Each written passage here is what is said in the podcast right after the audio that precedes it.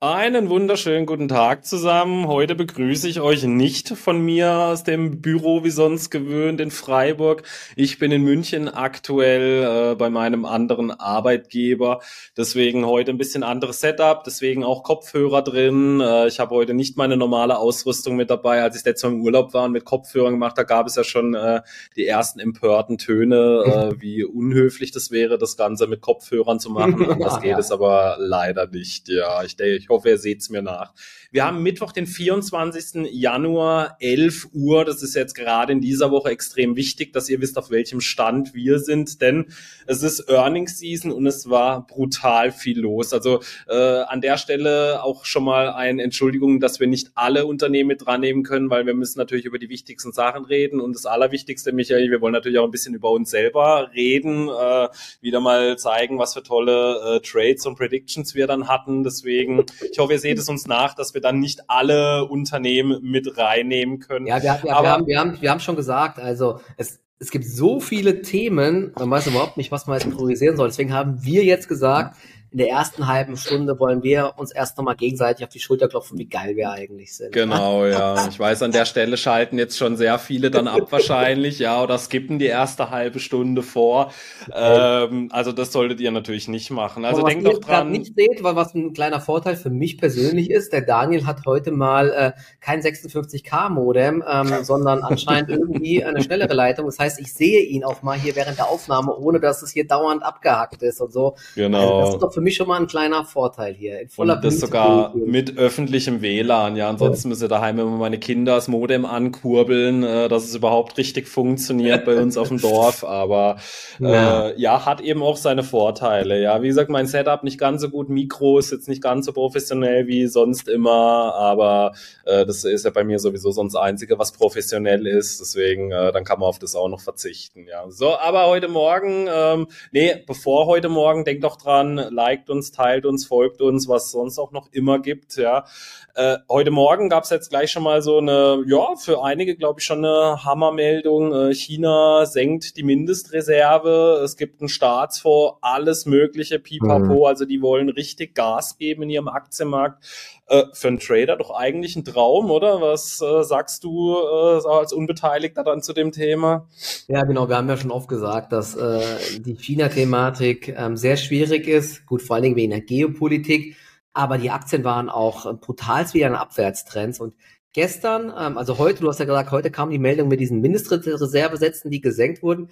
Gestern gab es schon einen sehr, sehr großen Rebound äh, in China und in Hongkong vor allen Dingen, weil es Meldungen gab, zumindest laut Bloomberg, ähm, wird überlegt, ein Maßnahmenpaket zur Stabilisierung des einbrechenden Aktienmarktes ähm, aufzuerlegen. Und der soll zwei Billionen Yuan groß sein, also 278 Milliarden Dollar. Und das ist natürlich ähm, schon gewaltig, muss man sagen. Man darf äh, nicht vergessen, was aktuell äh, passiert. Das ist verrückt. Nämlich selbst die Chinesen, die investieren jetzt irgendwie nicht mehr in ihrem eigenen Markt, sondern es gibt ganz viele Meldungen auf Twitter, dass sie die ganze Zeit ETFs kaufen auf den japanischen Markt und auch auf den US-Markt und dass dadurch diese ETFs teilweise schon Volatilitätsunterbrechungen haben und so weiter und der innere Wert vom ETF viel niedriger ist als äh, der Kurs vom ETF, weil die es anscheinend gar nicht so schnell abbilden können, ist den Chinesen aber egal, die kaufen weiter die ETFs und ich weiß nicht, die wollen ihr Geld in Sicherheit bringen. Vielleicht ist ja auch das jetzt auf einmal doch ein Kontraindikator, ja, denn zum einen gibt es ja jetzt, wie gesagt, sie diskutieren über dieses Paket, ob das jetzt wirklich kommt, muss man mal schauen, weil wenn es kommt, wäre es, glaube ich, schon positiv und das könnte dann doch mal den Markt oben nach oben schieben. Und dann gab es heute noch die andere Meldung mit dem Mindestreservesatz. Es gab auch noch gestern und heute habe ich es auch gelesen, wer diese Meldungen, dass die Behörden dann Hedgefonds und Co. angewiesen haben, doch bitte keine Leerverkäufe mehr zu tätigen. Also es ist schon irgendwie echt ähm, lustig von wegen, hey, hier, äh, bitte tut mal ein bisschen mehr dafür, dass der Aktienmarkt bei uns nicht fällt. Ne? Die Finanzmarktstabilität steht auf der Kippe. Also man hat so das Gefühl, so langsam werden die nervös. Ja, und es gab ja zuletzt schon so Short-Selling-Restriktionen. Das erinnert mich so ein bisschen an die Finanzkrise hier. Da wurde ja auch dann Short-Selling verboten, um den Druck auf dem Markt nicht noch weiter zu erhöhen. Aber man sieht, das Vertrauen ist weiterhin nicht so groß. Und was gestern noch kam, ist unter anderem große Insiderkäufe von Jack Ma und ähm, ich glaube einem anderen äh, Mitglied vom Vorstand bei Alibaba. Sehr, sehr groß haben sie zugekauft im Q4. Also es gibt zumindest jetzt so ein bisschen Hoffnung. Ich weiß nicht, hast du noch Informationen zu diesem Mindestreservesatz? Ich da heute Morgen nur ganz kurz jetzt gelesen. Fakt ist aber, auch heute haben die US-Börse so einen kleinen Rebound hingelegt, sind aber auch davor die Tage wieder einfach nur nach unten durchgerauscht. Also das ist einfach ein Trauerspiel gewesen. Mhm. Also ich muss halt auch so mit dazu sagen, ich sehe es auch etwas gemischt an. Also natürlich die Nachrichten jetzt an sich, die sind natürlich erstmal positiv. Äh, also wenn man es jetzt mal so ganz nüchtern betrachtet, da soll theoretisch sehr viel Geld in den Markt kommen, das mit der Mindestreserve noch als Thema.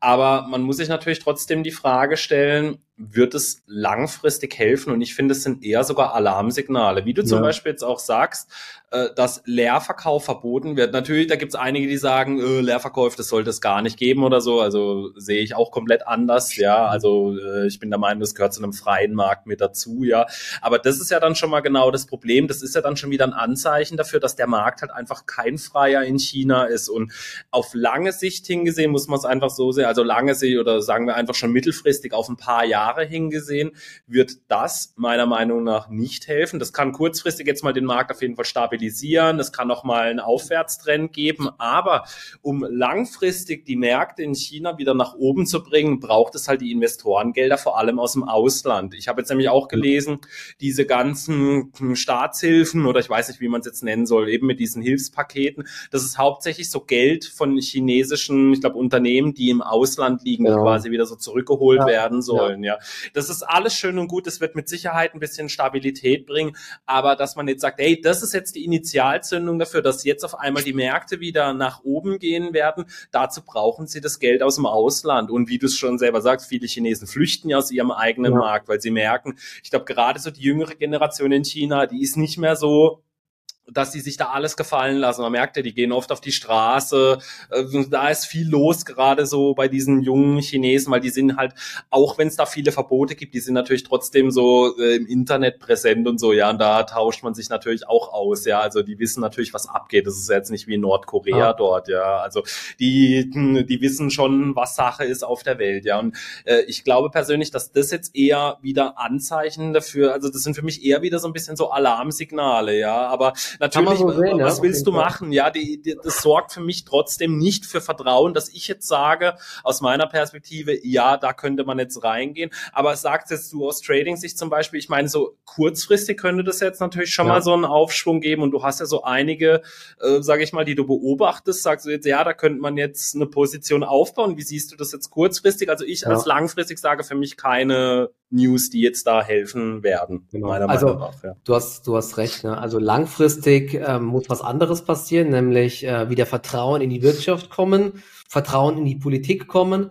Ähm, ich glaube, die diese Abflüsse vom Ausland, die sind, die haben ja Rekordhöhen erreicht, ja, und das ist das große Problem. Dann ja auch die, die kompletten Investitionen der Ausländer, also nicht nur in Sachen Börse, sondern allgemein, ja, das ist ja auch massiv zurückgegangen einfach. Also die Skepsis gegenüber China ist extrem groß geworden und jetzt hat zum Beispiel auch Indien, glaube ich, äh, Hongkong überholt mit der Marktkapitalisierung. Also das Geld flüchtet aus China und solange das mhm. sich nicht ändert, ähm, wird es halt auch schwer. Kurzfristig ähm, kann das ein Bounce geben, auch mal über mehrere Tage, vielleicht auch sogar mal ein, zwei Wochen.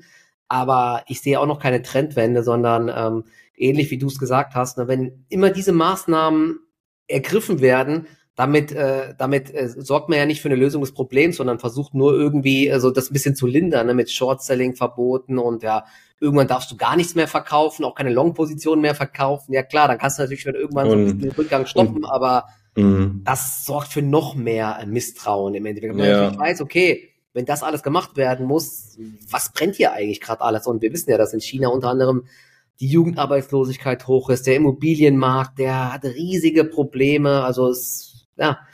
Äh, und wenn das, das ist, wie du sagst, das ist das ist für mich eher ein schlechtes Anzeichen. Gerade mit diesem Short-Selling verbunden. Da sagst du, weißt du, und das geht immer weiter. Man kann das so ein bisschen so, so mit einem Drogenabhängigen vergleichen, ja. sage ich mal. Ja, dem geht's nicht gut und der muss dann, um dass es ihm besser geht, immer wieder Drogen konsumieren und immer wieder mehr nehmen. Ja, das hilft dir dann kurzfristig, ja. also zumindest im Kopf, sage ich jetzt mal. Aber du brauchst dann immer mehr solche Geschichten und das hilft dir aber halt langfristig gesehen nicht. Und äh, gerade solche Sachen sehe ich als sehr problematisch an. Natürlich richtig, dass es da Hilfspakete gibt. Das ist nochmal ein bisschen auf einem anderen äh, Pflaster. Das sage ich, das äh, ist mit Sicherheit was, was jetzt nicht überhaupt nicht negativ ist, aber so diese anderen Sachen und auch Mindestreserve, ja, sehr schwierig auf jeden Fall. Also ja. da bin ich gespannt, äh, aber aus Trading-Sicht bestimmt so ein oder andere spannende Szenario jetzt dabei, könnte ich mir vorstellen. Ja. ja.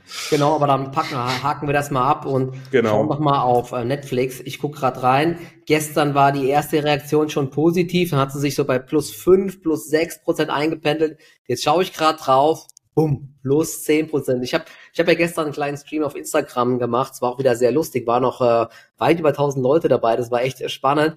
Und da habe ich noch gesagt, also Netflix immer plus oder minus zehn Prozent kann man mit rechnen. Ja. Jetzt haben wir wieder genau diesmal die plus zehn Prozent. Das ist echt ja. ähm, krass. Aber ähm, ich muss sagen, die Zahlen waren auch gut. Gell? Und auch der mhm. Ausblick war gut. Und ich habe nämlich gestern noch mal mir diesen Chart angeschaut, wo es ja dann diesen riesigen Abverkauf war und wo dann auch dieser ganze Herdentrieb da war, von wegen, äh, ja, Netflix braucht ja überhaupt kein Mensch mehr und die ganze Konkurrenz kommt und Disney kommt und die machen die ja so platt wie wir jetzt wissen, alles Pustekuchen. Also manchmal macht es auch Sinn, dann mal standhaft zu bleiben oder sich gegen den Trend zu stellen. Gibt natürlich auch andere Beispiele, aber du kannst ja mal kurz ähm, sagen, ähm, Netflix, wie du die Zahlen gesehen hast. Ähm, vor allen Dingen, ich glaube, die Abo-Zahlen, die waren wieder sehr, sehr stark. Ja, also auch nicht nur die Abozahlen. Also hm, ich muss sagen, insgesamt die Ergebnisse sind wirklich gut gewesen. Also ihr wisst auch, ich bin auch jemand, der Netflix immer wieder sehr kritisch gegenübergestanden ist, weil für mich war das so ein Geschäftsmodell, das so ein bisschen so sein Zenit erreicht hat, sage ich jetzt mal, durch dieses ganze Account-Sharing und Paid so, also Paid äh, Ads und so ist jetzt da wieder so ein bisschen Leben in die Geschichte reingekommen. Und man muss jetzt einfach sagen, also da bin ich dann auch so fair und sage, diesmal sind die Zahlen wirklich hervorragend gewesen. Der Umsatz ist um 12,5 Prozent gewachsen auf 8,8 Milliarden. Das Operating Income, das ist von 550 Millionen auf äh, 1,5 Milliarden angewachsen mhm. und die Operating Margin ist dadurch von 7 auf 17 Prozent hoch. Also das ist ein brutaler Hebel dieses Mal gewesen. Also da wirklich sehr starke Zahlen. Net Income im Vorjahresquartal hatten sie quasi gar nichts, 55 Millionen Gewinn, jetzt 938 Millionen und vor allem auch Forecast ist sehr stark gewesen. Sie mhm. erwarten 9,2 Milliarden. Das wäre ein Wachstum von über 13 Prozent bei den den Umsätzen. Und vor allem sehr stark äh, sind auch, wie du gesagt hast, die Streaming Paid Memberships gewachsen und zwar um 12,8 Prozent. Das sind schon mhm. wirklich sehr starke Zahlen. Ja. Das muss man neidlos anerkennen. Also sie haben zum Vorjahr 30 Millionen Abos gewonnen und zum Vorquartal haben sie auch knapp 13 Millionen Abonnenten ja. gewonnen. Also das ist schon wirklich sehr stark gewesen. Das muss man auf jeden Fall äh, sagen. Also völlig zu Recht, dass die Aktie darauf dann auch äh, angesprungen ist.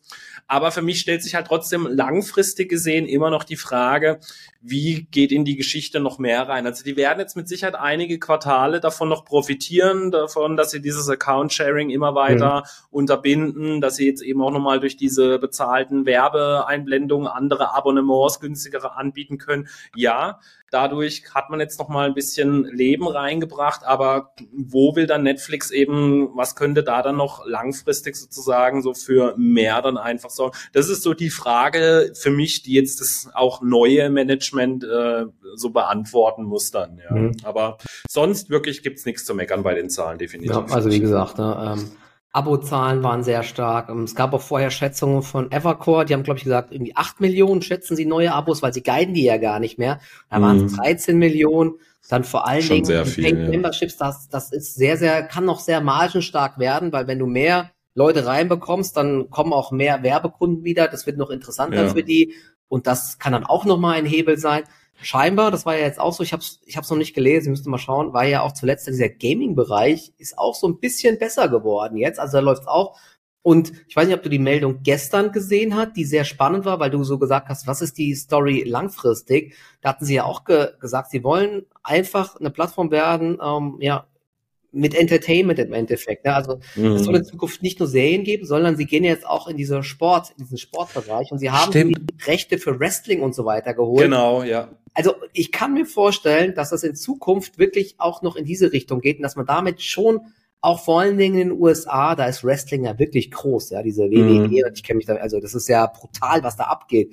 dass man damit schon auch noch in Zukunft ähm, neue Member holen kann. Und ähm, das finde ich schon eine spannende Story. Und was du gesagt hast, ne, was ja auch viele immer kritisiert haben, ja, die, äh, die Netflix, die, die, die wachsen zwar beim Umsatz und so, aber die, die machen ja immer mehr Schulden, ne, weil ähm, die, die haben da zwar immer ein Ergebnis ausgewiesen, sozusagen, ein positives, aber haben ja immer negative Cashflows gehabt, weil sie ja, glaube ich, immer einfach dann diese Filme, die sie produziert haben, haben sie als Asset, glaube ich, in die Bilanz gesetzt, sozusagen. Und dadurch hast du halt auf dem Papier einen Gewinn gemacht, aber hast halt nie Geld verdient. Ja, und das war ja, wurde ja immer kritisiert. Aber jetzt haben sie ja schon seit vielen Jahren positive Cashflow, seit vielen Quartalen das gehabt. Und ich glaube, sie wollen auch dieses Jahr, ich weiß nicht, waren das sechs Milliarden Free Cashflow dieses Jahr erzielen? Irgendwie sowas in die Richtung. Also da äh, sieht's jetzt auch gut aus, ja. Und sie haben auch weiterhin vieles in der Pipeline. Ich muss sagen, ähm, ich bin da positiv überrascht, aber ich sehe auch weiter in Zukunft noch ähm, Chancen für Netflix. Und für mich hat sich jetzt gezeigt, dass trotz dieser ganzen Konkurrenz, auch großer Konkurrenz mit diesen ganzen großen Marken, die Disney hat und so weiter, dass Netflix es trotzdem geschafft hat, hier weiterhin die beste Plattform zu sein. Ich habe ja auch, ich habe gestern gesagt, ich habe auch schon mal Disney und so angeschaut.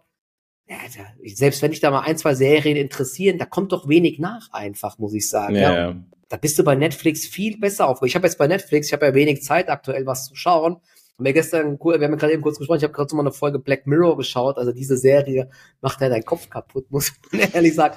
Aber da sind jetzt wieder so viele Sachen, wo ich gesagt habe, ah, okay, auf die Liste, auf die Liste, auf die Liste gepackt, mm. aber ich schaff's einfach gar nicht. Ne? Zuletzt habe ich diese Beckham-Doku geschaut, die ist auch richtig cool, müsst ihr euch mal anschauen. Die war wohl auch ein großer Erfolg, hat sie, glaube ich, hier geschrieben, äh, irgendwann mal in dem Shareholder-Letter. Also da gibt's äh, der, der Content läuft einfach bei Netflix, deswegen ja. bin ich eigentlich für die Aktie, ähm, ich kann mir vorstellen, dass die Aktie weiter ganz gut läuft, auch wenn sie natürlich jetzt wieder einen großen Sprung gemacht hat. Ja. Ja, nee, darüber, darüber waren wir uns, also sind sich, glaube ich, alle einig, dass Netflix wahrscheinlich die beste Streaming-Plattform ist, ja. Also zumindest so für uns in Deutschland, weil Disney, da kommt relativ wenig, Prime, ja, ich glaube, dieses halt Paramount so ist teilweise noch gar nicht schlecht. Da gibt es, glaube ich, auch ein paar gute Serien, aber ich weiß nicht, es inwiefern ist zu das klein, halt Paramount, ja. Ich habe auch Paramount Plus aktuell wieder, da gibt's immer wieder mal so Angebote. Ich krieg's gerade für 4,99 im ja, Monat, aber das ist vom Umfang her, also das ist äh, ein Klecks von dem, was Netflix hat, ja. Allerdings zu dem Sportthema wollte ich noch mhm. eins sagen, das finde ich, ist auf der einen Seite ein interessantes Thema, aber bei diesem Sportthema muss man sehr vorsichtig sein. Wenn man mal hier so bei uns in Deutschland zum Beispiel denkt, der Zone, Sky oder so, mhm. äh, Bundesliga, Fußballrechte, da, damit verdient eigentlich keiner Geld. Es ist nur ein riesen Geldgrab. Okay. Ich weiß es natürlich nicht, ob es in den USA jetzt ein bisschen anders ist mit diesem, aber äh, wie du sagst, weil wir reden ja da von mehreren Milliarden, diese Kooperation mit Wrestling. Also das ist nicht so, dass das jetzt irgendwie so für ein Apple und ein Ei, sagt man ja bei uns, äh, mal sich so dann einfach so diese Rechte holen kann. Das ist nicht die Frage, ob sich das dann halt auch rechnen wird. Das ist auch, finde ich, ein Spiel, das ist ultra gefährlich. Es kann aufgehen, weil du sehr viele neue Abonnenten gewinnen kannst. Aber das könnte auch zu einem großen Geldgrab werden. Ja, also ich würde das ja. so ein bisschen vergleichen mit dem Invest von Meta ins Metaverse. Also das ist eine Wette, die kann sehr gut aufgehen, kostet dich aber sehr vieles. Ja, also äh, sehe ich ein bisschen gemischt auf jeden Fall. Ja, hohe also, Chancen, aber auch kurz, hohes Risiko. Dings, ja, ne? Also diese Rechte, die haben die von der TKO, TKO Group gekauft. Zehn Jahre geht das und es kostet fünf Milliarden, also 500 Millionen mhm im Jahr ist, du hast recht. Oh, es ja. ist schon, es ist schon relevant, muss man sagen. Also da muss schon ja. dann ähm, einiges kommen, aber ähm, Wrestling ist halt in den USA wirklich sehr, sehr groß und ja. Netflix äh, hat das ja für viele Länder gekauft. Ähm, USA, Kanada, Großbritannien, Lateinamerika.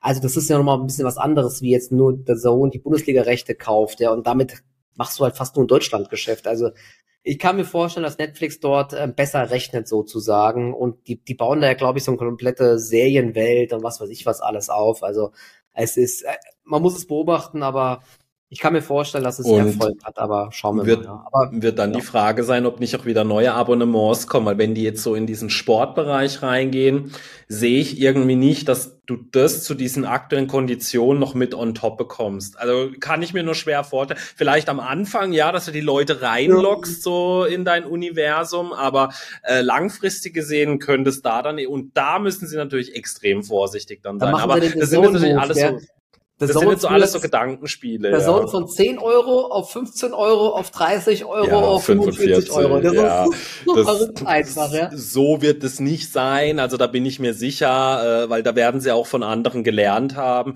Aber ultra spannendes Thema auf jeden Fall. Ja. Da bin ich sehr gespannt, wie sie das schaffen werden, so diesen Spagat dann auch und eben, ob es dann vielleicht jetzt eben nur bei diesem Wrestling bleibt, ob sie sich noch weiter in den Sport vorwagen werden, weil da gibt's natürlich auch harte Konkurrenz. Da hätten sie dann auch Disney so als äh, direkten mhm. Konkurrenten mit ESPN. Also da gibt's schon äh, einige Sachen, die sehr interessant zu beobachten sein werden. Ja.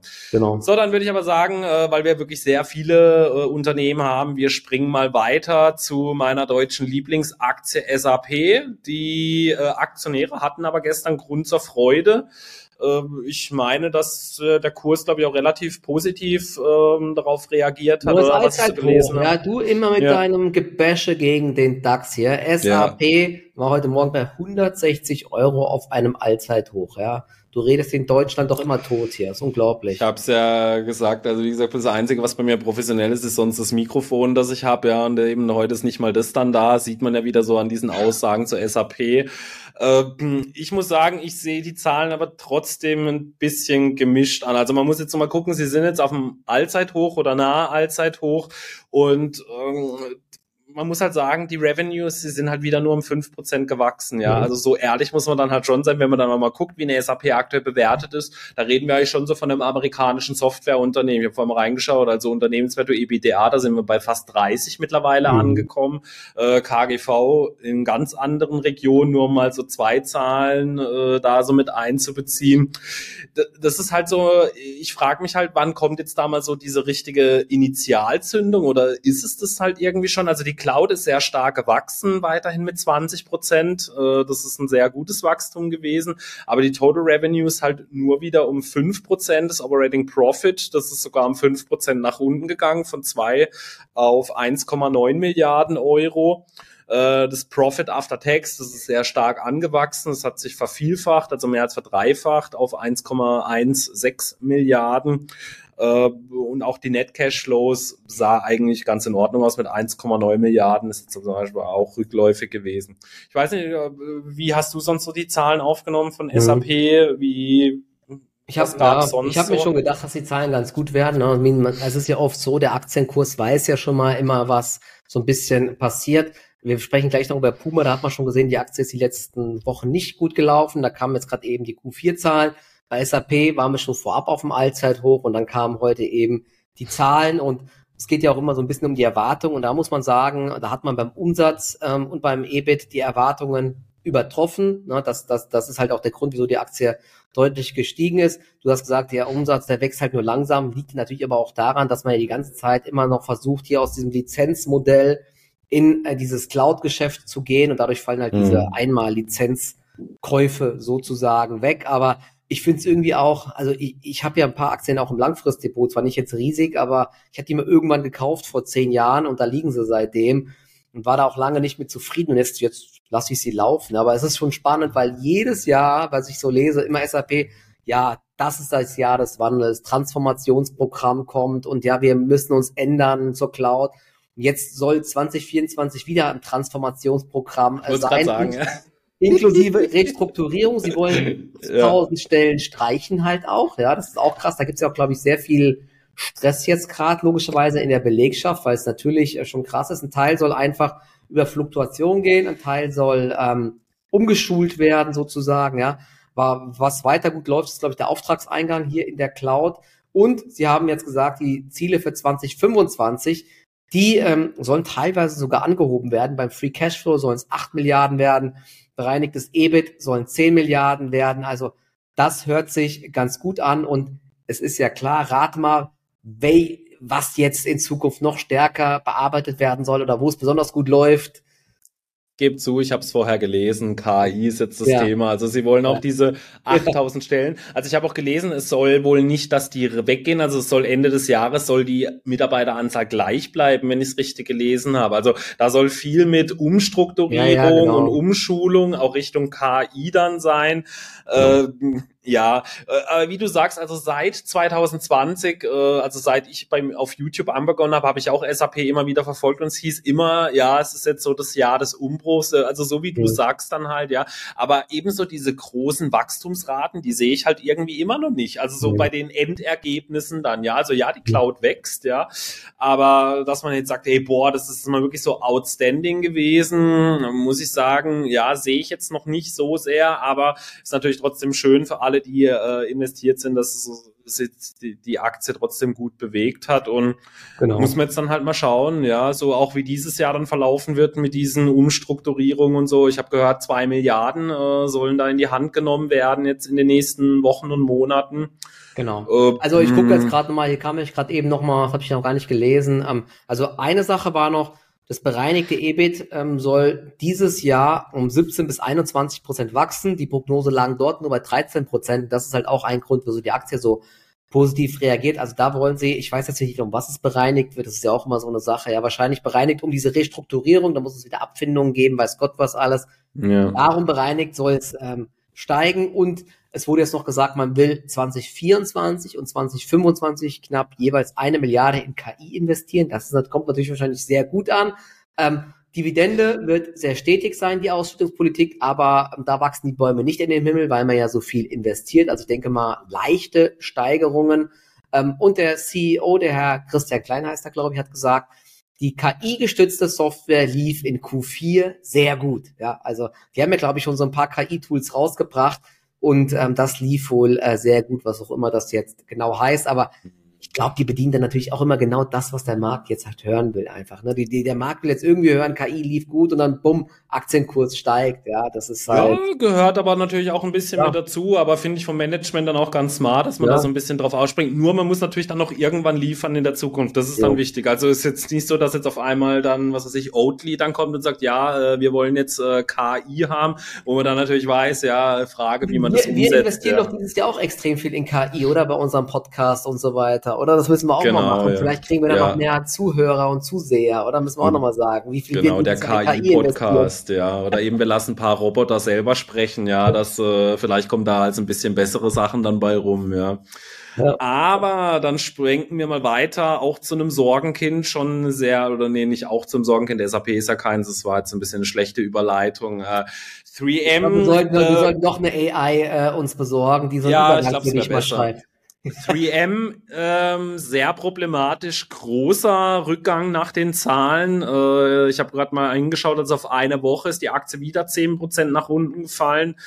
Äh, ja, relative Ernüchterung nach den Zahlen. An sich optisch erstmal waren sie ganz okay, sage ich jetzt mal. Man ist ein bisschen stagniert, so was die Umsätze angeht. Also im Vorjahr waren wir bei knapp 8 Milliarden, jetzt auch bei 8 Milliarden. Also ich gucke da auf die Gap-Ergebnisse. Ich habe nämlich auch gelesen, viele haben auch die Non-Gap gepostet. Also mhm. sind wir bei 7,7 Milliarden gewesen. Äh, Net Income, wenn ich mir das anschaue, ja, 945 Millionen ja, damit kommen sie halt aktuell irgendwie nicht so sehr weit weg. Und das ganz große Problem, äh, wie so oft, ist die Guidance gewesen. Ja. Das war auch mhm. das, was dann für den Absturz gesorgt hat, denn da hatten sich die Analysten deutlich mehr erwartet. Äh, sie hatten gehofft auf äh, 9,81 Dollar je Aktie, dass sie da rauskommen werden in den Geschäftsjahr. Und 3M schätzt aber nur im schlechtesten Fall sogar 9,35 und im besten 9,75. Also auf jeden Fall, dass man unter der Guidance rauskommt. Und das würde einem Wachstum von 0 bis 2 Prozent entsprechen. Es gab einen Lichtblick, sage ich jetzt mal, so mit Hinblick auch auf die Verschuldung, auf die Bilanz, die äh, Abspaltung ihrer Healthcare Division, die soll im ersten Halbjahr 24 durchgeführt werden, weil die brauchen ja wieder so ein bisschen Luft zum Atmen wegen den ganzen äh, Strafzahlungen, die sie haben, Verschuldungsprobleme, Dividende wollen sie auch immer wieder erhöhen. Aber ich habe schon oft gesagt, für mich ist das kein positives, ähm, keine positive Nachricht, diese Abspaltung, weil die Health Healthcare Division ist für mich ihr Tafelsilber. Es ist ihre ähm, margenstärkste Sektor. Äh, das ist ein Sektor, auch gerade Healthcare, der eigentlich immer sehr stabil eigentlich ist, ja, der halt nie so diese ganz großen Krisen dann einfach hat. Und für mich ist das aus der Hinsicht eigentlich keine so positive Nachricht, weshalb ich 3M gegenüber weiter sehr kritisch sehe und für mich ein Kandidat für eine Dividendenkürzung beziehungsweise ja, ja wahrscheinlich eher eine Kürzung dann, ja. Also ich sehe aktuell nicht die Umstände gegeben, dass hier weiter die Dividende angehoben wird und dann würden sie ihren Status des Königs verlieren tatsächlich, ja. Ja, ja, und vor allen Dingen, du hast gesagt, der Ausblick ist wieder mau, sie wachsen nicht. Ähm, ich frage mich, wo soll die, ähm, wo soll das Kurspotenzial halt herkommen? Ich habe gerade nochmal jetzt den Chart aufgemacht. Also wir sind jetzt seit 2018 ist die Aktie jetzt äh, stetig am Fallen. Dann gab es ja mal hier nach Corona so einen kurzen Schwung nach oben und jetzt sind wir wieder Richtung ähm, des Mehrjahrestiefs. Also gestern mit großen, großen Umsätzen äh, 10 Prozent, glaube ich, dann runter oder sowas in die Richtung. Also war deutlich unter Druck und ja, ohne einen Ausblick, wo man mal wieder Wachstum sieht. Also ich finde die Aktie auch, also ich habe die auch überhaupt nicht im Blick oder so. Die erinnert mich irgendwie an die an an an BASF hier aus dem DAX, ja, wo immer so hm. man alle alle halten sich an die Dividende fest. Ich habe übrigens auch BASF im Depot, also ich bin genauso blöd. Ähm, hab die immer noch, aber die, der Aktienkurs fällt oder es tut sich halt einfach nichts und verdienst mit der Aktie kein Geld, ja und äh, deswegen, auch wenn die Aktie vielleicht, ich weiß gar nicht, ob sie, wie sie jetzt bewertet ist, ob ähm, auf dem Papier, aber für mich ist die auch null interessant, muss ich sagen. Und äh, solange da jetzt nicht mal irgendwie eine Trendwende kommt beim Umsatz und bei den Ergebnissen, der ja auch 2024 jetzt nicht kommt, wie das Management sagt, bleibt die Aktie für mich uninteressant, muss ich sagen. Ja, dann schwenken wir wieder nach Deutschland zurück. Und zwar wolltest du unbedingt über Puma sprechen. Dann, Ach so, ja. ähm, wir haben auf jeden Fall noch mal ASML, gell? aber wir können auch ganz kurz ja. über Puma noch sprechen, ähm, weil die haben, ich kann es ganz kurz machen. Also Puma ähm, hat jetzt Q4-Ergebnisse gemacht, die sollten eigentlich erst in den nächsten Wochen kommen. Ich weiß gar nicht genau wann, aber es ist ja oft so, wenn Unternehmen dann schon die Tendenz wissen ähm, zum Quartal und es liegt deutlich über oder deutlich unter dem Marktkonsens, unter den Erwartungen, weil es gibt ja immer diese Erwartungshaltung, dann gibt es oft vorab so eine Ad-Hoc-Meldung. Und bei Puma war es jetzt so, dass das Q4 doch recht deutlich unter den Markterwartungen lag, was vor allen Dingen an der Abwertung des argentinischen Pesos lag. Und dadurch gab es eben im Q4 doch ein einen ordentlichen Rückgang beim Umsatz und die Aktie hat nochmal einen ordentlichen Dip nach unten gemacht. Ich guck gerade mal, also ihr könnt euch mal den Chart anschauen, weil es ist ganz spannend. Die 40-Euro-Marke ist jetzt doch schon so eine Zone, die hält seit 2018 sozusagen. Und sie hat sie jetzt schon mehrmals getestet, einmal während Corona, dann noch im Jahr 2022, dann noch einmal 2023 in die Richtung gegangen. Gerade eben war die Aktie auch mal kurz drunter, weil es dann mehrere Volatilitätsunterbrechungen gab. Jetzt ist sie gerade aktuell wieder drüber. Man hat jetzt beim EBIT 2023 622 Millionen erreicht. Da war der Ausblick 590 bis 670. Muss man sagen, da hat man eigentlich die Erwartungen noch ganz gut getroffen, auch wenn es jetzt eher unteres Ende der Range war. Beim Umsatz lag man aber, wie gesagt, im Q4 ähm, deutlich unter Konsens und ist deutlich geschrumpft. Aber ich muss sagen, auch der Ausblick jetzt für 2024, man will jetzt wieder ein Umsatzwachstum im mittleren einstelligen Prozentbereich erreichen und das EBIT soll bei 620 bis 700 Millionen liegen. Ja, und also wenn man nicht nur genau das untere Ende trifft, dann soll es auch beim Ergebnis wieder Wachstum geben. Aber man sagt auch selbst, es gibt halt viele Unsicherheiten und da wird jetzt, äh, muss jetzt auch wieder dieser Pesos dann wieder, ähm, das darf jetzt nicht weiter in die falsche Richtung laufen und so.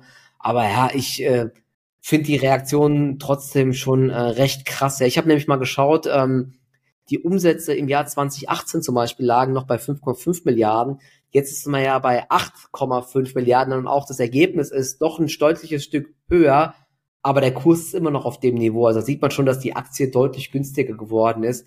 Ja, wahrscheinlich auch, ähm, weil natürlich das Wachstum zurückgegangen ist. Skepsis ist allgemein hoch bei vielen ähm, Aktien so aus dem Bereich, aber ja. Also wenn die 40 Euro hält, dann könnte es vielleicht auch mal eine Bewegung nach oben geben, aber ist es trotzdem sehr, sehr zäh. Oder hast du noch was zu Puma zu sagen?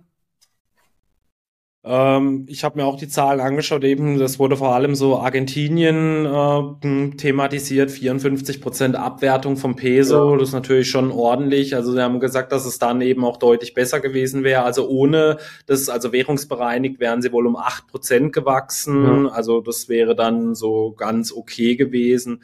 Aber Sportartikelbranche allgemein ist aktuell halt nach wie vor sehr schwierig. Also die sind alle so gefühlt nach Corona nicht so gut mehr in den Tritt gekommen, wie es davor ja.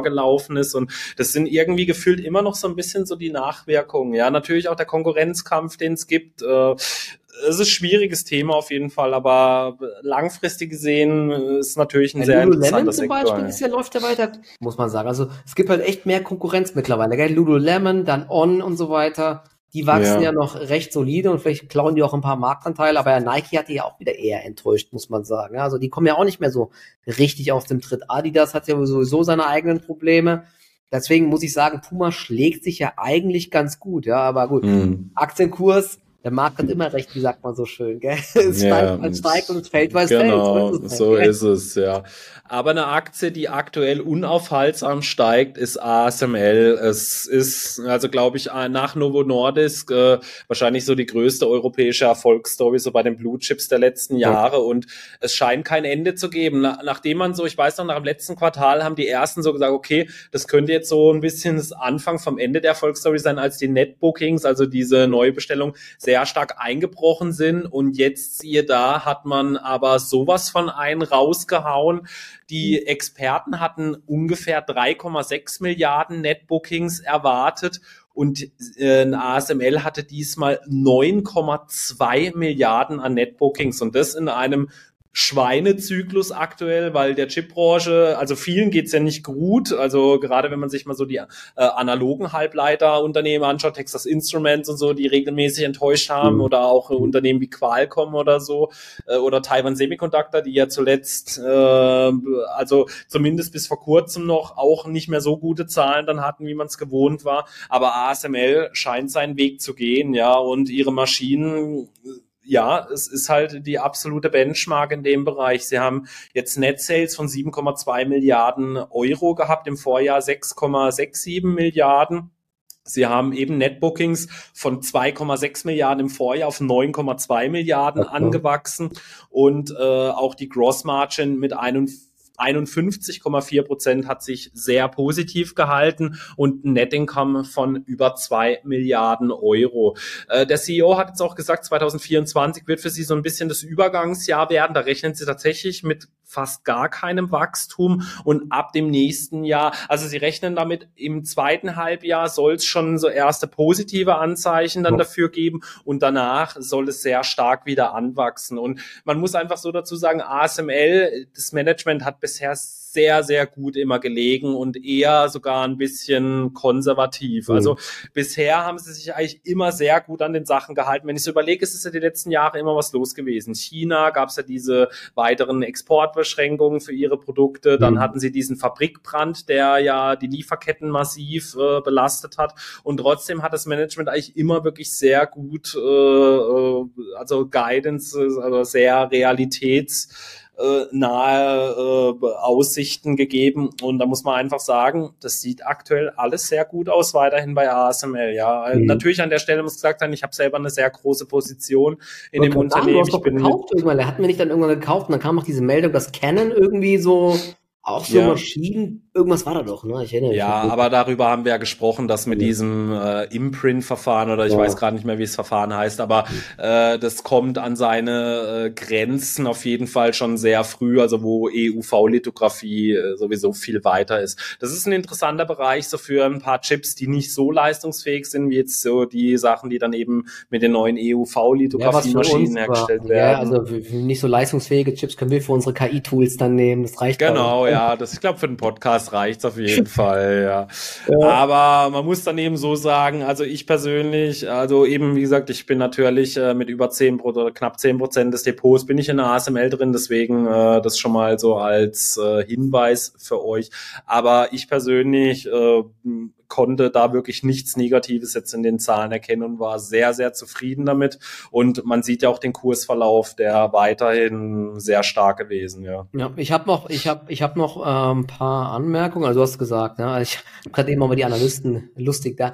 JP Morgan sagt, ähm, mit diesen Zahlen sei die These der Pessimisten quasi zu Bett getragen worden. Ja, es muss, aber äh, da muss man so ehrlich sein bei diesen Netbookings, wenn 3, mhm. irgendwas erwartet wird und du hast 9,2 ja. Milliarden, mhm. also äh, ich glaube, da fällt es dann als Pessimist dann wirklich schwer, schwer, mhm. das dann zu verargumentieren, ja, weil ja. da wirklich so einige gesagt haben, hey, man merkt jetzt, es geht zu Ende und so, jetzt sind alle eingedeckt, aber da sieht man halt wieder, es ist halt nicht der Fall, ja. Das also muss man so nüchtern jetzt auch, also Aktie steht bei 752, wir sind gar nicht mal weit vom Allzeithoch entfernt, gell? Krass. Ähm, das müsste bei 775, 780 rum äh, sein. Ja. Es gibt noch ein paar Sachen, äh, die kann ich noch kurz ergänzen. Ähm, du hast ja gesagt, dass also das Q4 war extrem gut.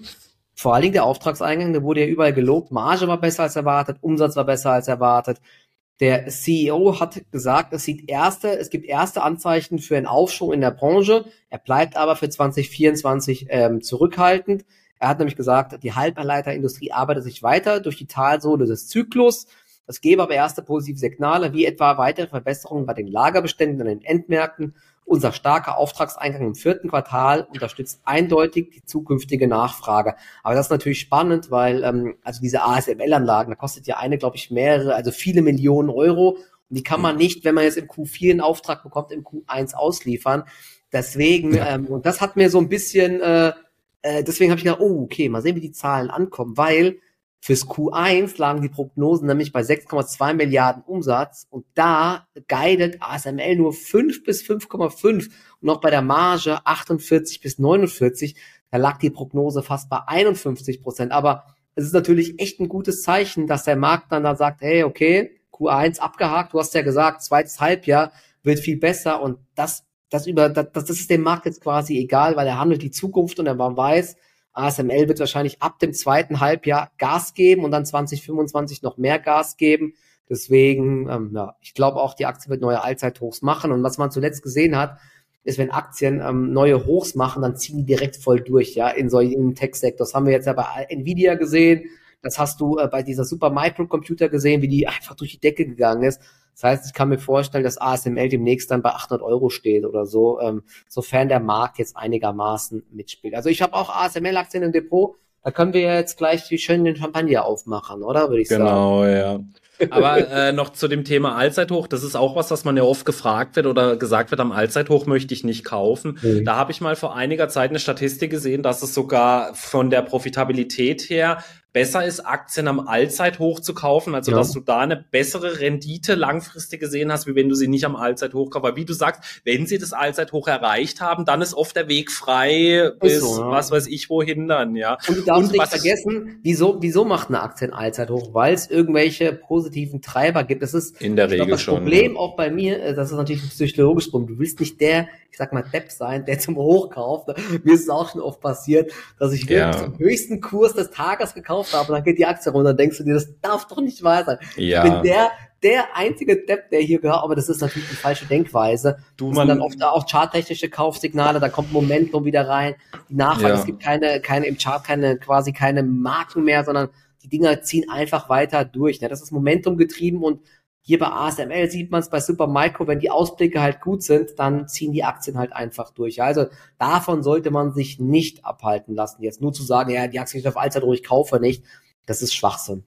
Ja, und wie du sagst, weil natürlich irgendwann erwischst du mal eine Aktie im Allzeithoch, dass sie dann runtergeht, ja. Man muss das aber immer gegeneinander aufwiegen, ja. Mhm. Eben, wenn ich so an mein letztes Jahr denke, ja, dann waren dann Sachen wie Salesforce oder Adobe dabei, die ich kurz vor dem Aufstieg verkauft habe. Mhm. Aber dann war zum Beispiel eine ASML wieder dabei, die ich fast am Jahrestiefpunkt dann mhm. eingesammelt habe. Also man muss das immer so gegenseitig ein bisschen aufwiegen und sich dann nicht selber verrückt machen und sagen, hey, boah, bei der Aktie habe ich jetzt voll daneben gelegen, ja. Mhm. Man muss genauso dann seine positiven Griffe sehen, aber auch natürlich nicht nur die positiven Sachen, ja. also, ey, die Aktie habe ich am Tief gekauft, die und die, währenddessen ich fünf vielleicht am äh, Hoch dann gekauft habe. Ja, also man muss da halt immer eine realistische Einschätzung sich selbst gegenüber machen. Und was ich noch bei ASML besonders wichtig finde, dass sie quasi kein China-Exposure haben. Die haben nur noch ungefähr 14 Prozent ihrer Umsätze in China.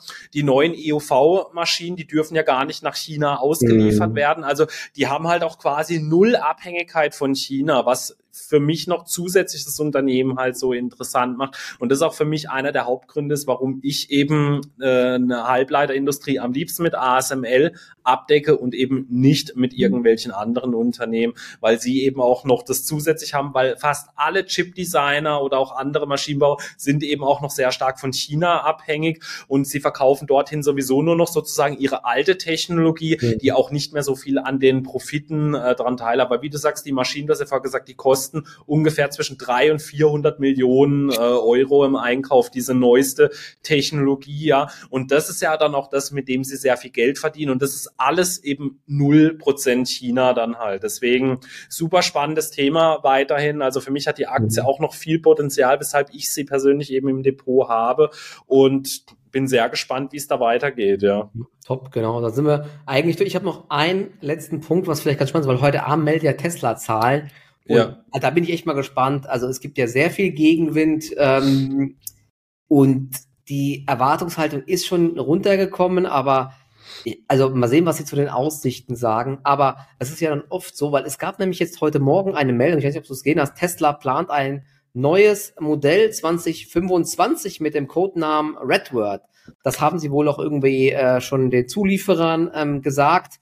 Und das ist ja also das ist, sowas ist immer verdächtig, wenn du halt, hab ich ja gesagt, ne, Tesla ist immer Profi darin, dann irgendwelche Nachrichten, die nicht so positiv sind, vielleicht heute Abend die Quartalszahlen, damit zu kaschieren, dass man sagt, ja, mhm. okay, jetzt gibt's gerade eine Welle, aber nächstes Jahr kommt ja dann hier das und das Cybertruck und hier ein neues, äh, günstiges Einstiegsmodell ja. und dann kommt der Optimus und so, dass man da immer diese Story weiterlaufen. Das habe ich dir ja auch damals bei der Prediction gesagt, dass wahrscheinlich Tesla irgendwie wieder was bringen wird um von dem schwierigen Jahr 2024 abzulenken, dass man dann sagt, ja, dieses Jahr gibt es zwar wenig Wachstum, aber nächstes Jahr wird wieder alles besser, weil die Umsätze sollen jetzt im abgelaufenen Quartal bei 25,8 Milliarden liegen und das sind nur noch 6,1 Prozent Wachstum, ja, also das ist halt, man muss sagen, das ist echt enttäuschend einfach. Und das Ergebnis soll sogar um 38 Prozent runtergehen, das Ergebnis pro Aktie. Nur noch 74 Cent ähm, und da bin ich mal gespannt, ja, ob das überhaupt noch gehalten wird und dann vor allen Dingen, ja, wie die nächsten Quartale werden, weil, also aktuell pff, sieht's ja nicht so gut aus, muss man sagen. Dann ja. bin ich mal gespannt. Es wäre ja schon so ein bisschen so eine These jetzt zu sagen, dass die Zahlen wohl deutlich schlechter werden als erwartet, wenn dann halt sowas wieder kommt. Aber wir werden es auf jeden Fall in der nächsten Folge dann äh, mit reinnehmen, ob das ja. jetzt äh, ein Anhaltspunkt war oder nicht. Aber äh, klingt auf jeden Fall sehr plausibel, muss man auf jeden Fall ja, so genau. sagen. Aber und traut ein, ein Tesla natürlich eine zu. positive Meldung gibt's auch noch, das müssen wir nächstes Mal noch besprechen, weil jetzt, wenn die Zeit rum ist, am Volkswagen, da gab's so gestern so eine Telefonkonferenz. Ich habe mich gewundert, die Volkswagen, als sie gestern von mir geht hoch, geht hoch, hat den Abwärtstrend gebrochen und dann fragst du dich halt immer, ja, okay, hier ist irgendwas, lief nichts über den Ticker. Woran hattet ihr liegen? Positive Aussagen auf der Telefonkonferenz, dass das Q4 wohl doch nicht so schlecht war, wie erwartet. Okay. Also vielleicht Licht am Ende des Tunnels bei Volkswagen. Ähm, die Aktie habe ich jetzt auch mal wieder so als als Spekulation auf Deutsch. Nicht, nicht fürs Langfristdepot, aber als Spekulation. Aber können wir nächstes Mal nochmal ähm, ja. drüber ähm, sprechen. Jetzt sind wir schon wieder 47 Minuten ähm, rum. Wir wollen euch ja nicht zu lange belästigen. Gell? Oder wollen wir noch mal eine genau. Viertelstunde über uns selber sprechen? Mm, genau, ja, das können wir jetzt noch ein bisschen einbauen. Nee, das wird dann die Extra-Folge, die es dann äh, nur exklusiv auf einer anderen Plattform gibt. Genau. Ja. Also ihr Lieben, wir halten euch weiter auf dem Laufenden auf jeden Fall. Äh, schreibt doch mal gerne in die Kommentare rein, äh, zumindest auf YouTube. Wie fandet ihr bisher die Zahlen, die rauskommen sind? Sehr viel Bewegung drin gewesen, also einige sehr stark bewegt nach oben, nach unten. Äh, wird wahrscheinlich, also meiner Meinung nach wird es auch so bleiben in dieser Berichtssaison, dass die die Unternehmen sehr stark reagieren werden, weil eben auch teilweise viel Fantasie jetzt mhm. wieder in ja. einigen Werten drin ist. Und dann hoffe ich, äh, dass ihr bei der nächsten Folge wieder mit dabei seid. Vielen Dank und bis zum nächsten Mal. Ciao, ciao. Macht's gut. Ciao, ciao.